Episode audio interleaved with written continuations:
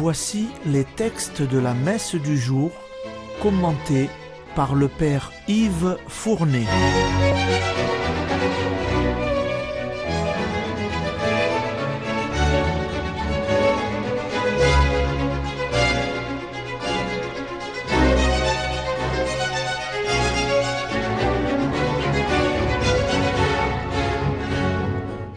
Bonjour, chers auditeurs et auditrices de Radio Maria. Aujourd'hui, c'est le lundi de la quatrième semaine ordinaire année paire. Les lectures sont tirées du second livre de Samuel et de l'Évangile selon saint Marc. La première lecture est une suite du second livre de Samuel. Aujourd'hui commence l'histoire du drame d'Absalom, fils de David. L'enfant adultère que David avait eu de Bethsabée était mort. Mort que David avait accepté comme un châtiment de Dieu. Quelque temps après, lui naquit un autre fils, Salomon.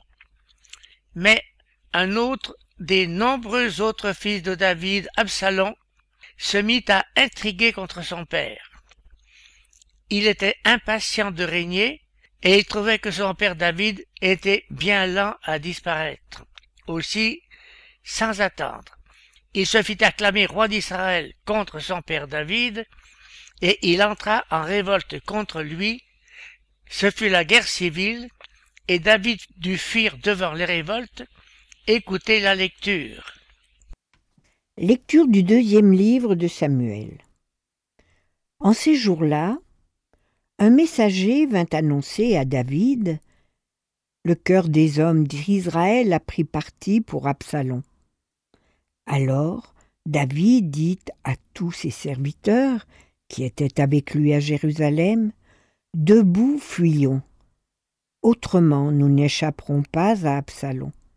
Vite, partez. Sans quoi il nous gagnera de vitesse. Il nous précipitera dans le malheur et passera la ville au fil de l'épée. David montait par la montée des oliviers. Il montait en pleurant la tête voilée. Il marchait pieds nus. Tous ceux qui l'accompagnaient avaient la tête voilée et ils montaient en pleurant. Comme le roi David atteignait Baourim, il en sortit un homme du même clan que la maison de Saoul. Il s'appelait Chiméi, fils de Guéra. Tout en sortant, il proférait des malédictions. Il lançait des pierres à David et à tous ses serviteurs, tandis que la foule et les guerriers entouraient le roi à droite et à gauche. Chiméi, maudissait le roi en lui criant Va-t'en, va-t'en, homme de sang, vaurien le Seigneur a fait retomber sur toi tout le sang de la maison de Saoul, dont tu as usurpé la royauté. C'est pourquoi le Seigneur a remis la royauté entre les mains de ton fils Absalom. Et te voilà dans le malheur, car tu es un homme de sang. Abishai, fils de Sérouia, dit au roi Comment ce chien crevé peut-il maudire mon seigneur le roi? Laisse-moi passer que je lui tranche la tête. Mais le roi répondit. Que me voulez-vous, fils de Sérouilla S'il maudit, c'est peut-être parce que le Seigneur lui a ordonné de maudire David. Alors, qui donc pourrait le lui reprocher? David dit à Abishai et à tous ses serviteurs Même celui qui est mon propre fils s'attaque à ma vie à plus forte raison ce descendant de Benjamin. Laissez-le maudire, si le Seigneur le lui a ordonné. Peut-être que le Seigneur considérera ma misère et me rendra le bonheur au lieu de sa malédiction d'aujourd'hui. David et ses hommes continuèrent leur chemin.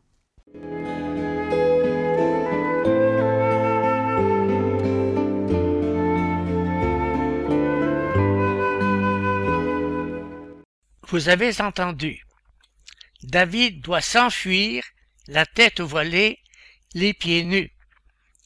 C'était alors la marque publique d'une grande douleur. David se fait insulter par un homme du clan de Saül, évidemment, le clan de Saül contre le clan de David.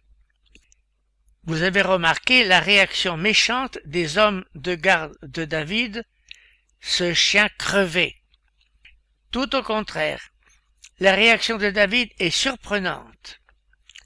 Malgré la révolte de son fils contre lui, il s'écrie N'y touchez pas. Grandeur d'âme de David. Dans ce drame, il reconnaît une conséquence de sa faute, il interprète les événements comme un châtiment de Dieu. C'est pourquoi il dit Épargnez mon fils Absalom. Mentalité bien peu fréquente à l'époque, tout le contraire des désirs de vengeance, si répandus d'ailleurs de nos jours. C'est maintenant l'Évangile. La guérison d'un possédé que vous allez entendre va nous être racontée de façon vivante et populaire. Mais, contrairement à ce qui se passe d'habitude, les assistants, loin d'acclamer Jésus, vont le supplier, chose étonnante, de quitter leur région. Tandis que le miraculé, lui, est invité par Jésus à proclamer ce que Dieu a accompli en sa faveur, écoutez l'Évangile.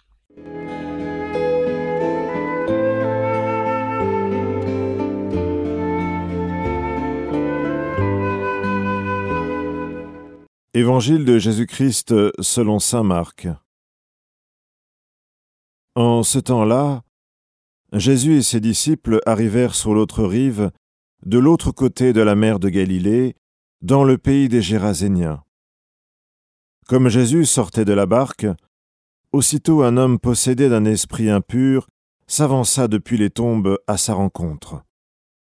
Il habitait dans les tombeaux, et personne ne pouvait plus l'attacher, même avec une chaîne. En effet, on l'avait souvent attaché avec des fers aux pieds et des chaînes. Mais il avait rompu les chaînes, brisé les fers, et personne ne pouvait le maîtriser. Sans arrêt, nuit et jour, il était parmi les tombeaux et sur les collines, à crier et à se blesser avec des pierres. Voyant Jésus de loin, il accourut, se prosterna devant lui et cria d'une voix forte que me veux-tu, Jésus, fils du Dieu Très-Haut? Je t'adjure par Dieu, ne me tourmente pas. Jésus lui disait en effet, Esprit impur, sors de cet homme. Et il lui demandait, Quel est ton nom? L'homme lui dit, Mon nom est Légion, car nous sommes beaucoup. Et il suppliait Jésus avec insistance de ne pas les chasser en dehors du pays. Or il y avait là, du côté de la colline, un grand troupeau de porcs qui cherchait sa nourriture. Alors les esprits impurs supplièrent Jésus, Envoie-nous vers ces porcs, et nous entrerons en eux. Il le leur permit. Ils sortirent alors de l'homme et entrèrent dans les porcs. Du haut de la falaise, le troupeau se précipita dans la mer. Il y avait environ deux mille porcs, et ils se noyaient dans la mer. Ceux qui les gardaient prirent la fuite. Ils annoncèrent la nouvelle dans la ville et dans la campagne, et les gens vinrent voir ce qui s'était passé. Ils arrivent auprès de Jésus, ils voient le possédé assis, habillé et revenu à la raison, lui qui avait eu la légion de démons, et ils furent saisis de crainte. Ceux qui avaient vu tout cela leur racontèrent l'histoire du possédé et ce qui était arrivé au port. Alors ils se mirent à supplier Jésus de quitter leur territoire. Comme Jésus remontait dans la barque, le possédé le suppliait de pouvoir être avec lui.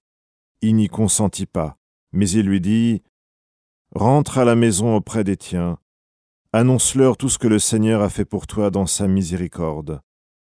Alors l'homme s'en alla, il se mit à proclamer dans la région de la Décapole ce que Jésus avait fait pour lui, et tout le monde était dans l'admiration.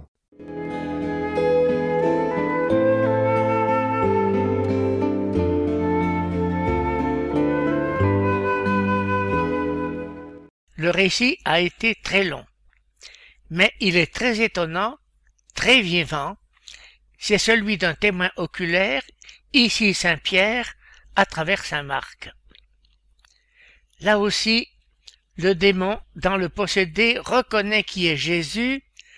Je sais qui tu es, le Fils du Dieu très haut.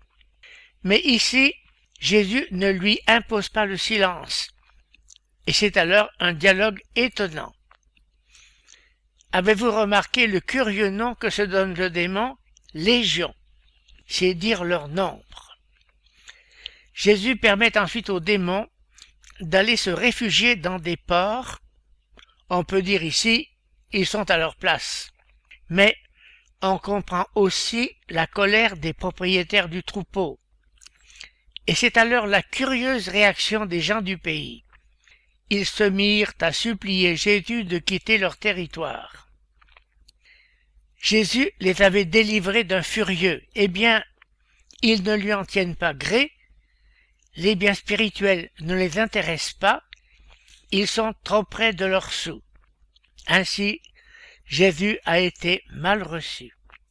Et pourtant, il laisse derrière lui un bien étonnant apôtre, le possédé, complètement transformé en croyant. Et nous, comme lui, sommes-nous apôtres autour de nous? Terminons par la prière suivante. Accorde-nous, Dieu Tout-Puissant, de conformer à ta volonté nos paroles et nos actes dans une inlassable recherche des biens spirituels, par Jésus-Christ. Amen.